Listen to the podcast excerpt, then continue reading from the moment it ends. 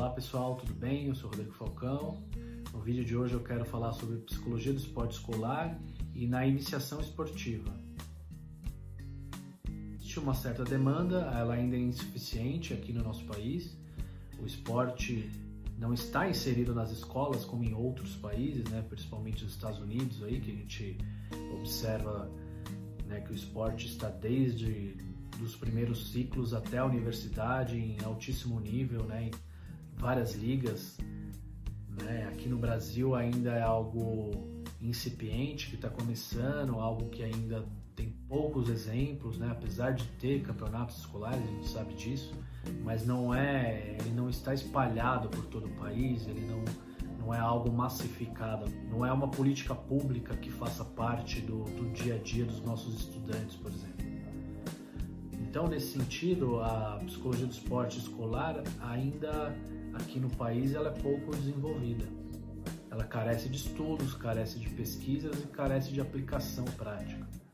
Pelo que eu conheço de alguns colegas, a, é, a maioria que trabalha com essa área está voltada às atléticas universitárias. Estão mais relacionados ao esporte universitário do que ao, ao esporte escolar em, a nível básico ou, ou ensino médio, por exemplo. Foco de trabalho para o psicólogo do esporte na iniciação esportiva, ele é desde a criança e jovem que está inserido no, no esporte, seja no clube, seja no, no projeto, seja em escolinhas de esporte, também com os treinadores, com os pais. Né? O trabalho junto com os pais é muito importante né? nesse momento, né? porque às vezes alguns, alguns pais projetam ali no filho algum tipo de frustração, algum tipo de, de conteúdo que não viveram com o esporte. Então, isso também é algo que a gente tem que pensar.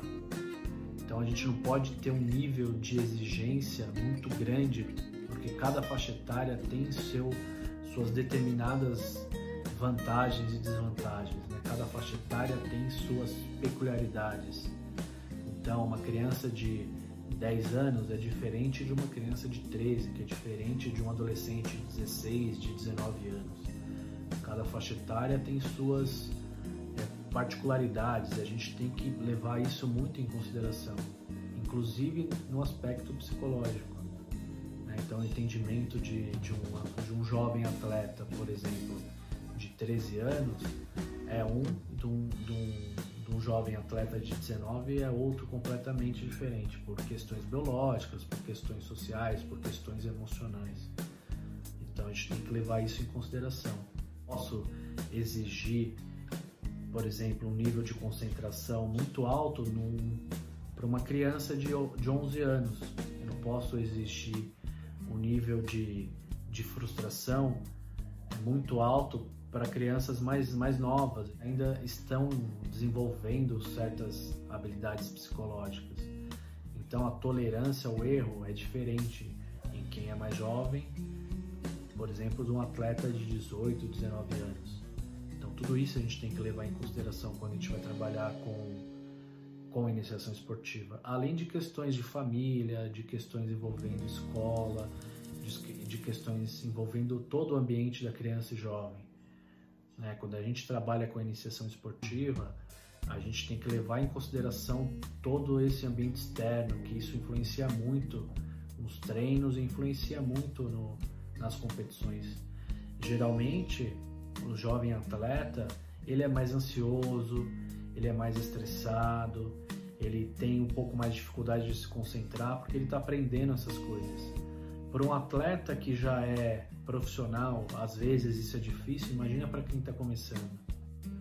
Não adianta ter muitas exigências, porque as crianças não vão conseguir lidar com tudo isso, não vão dar conta de lidar com toda, toda essa carga emocional que às vezes é imposta, que às vezes é, é colocada sobre elas vezes por treinadores, às vezes por expectativas dos pais, dos clubes. O Brasil tem muitos exemplos de jovens talentos que na base tinham um futuro promissor e que chegou no profissional não conseguiram é, lidar com várias questões emocionais que ficaram para trás, que não foram bem trabalhadas, né, com altas expectativas. Envolvem inúmeras variáveis que podem interferir no nosso trabalho podem interferir inclusive no desempenho nos treinos e competições.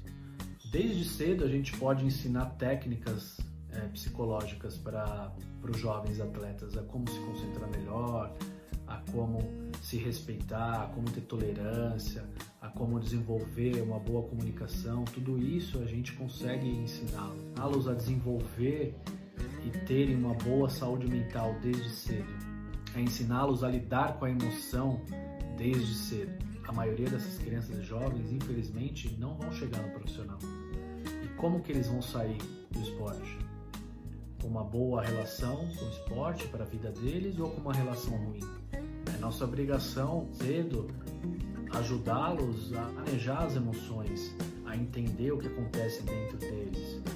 Algumas escolas estão iniciando um trabalho com isso. O esporte ainda carece desse tipo de trabalho. Todo o conteúdo, curta, compartilha. Obrigado e até a próxima.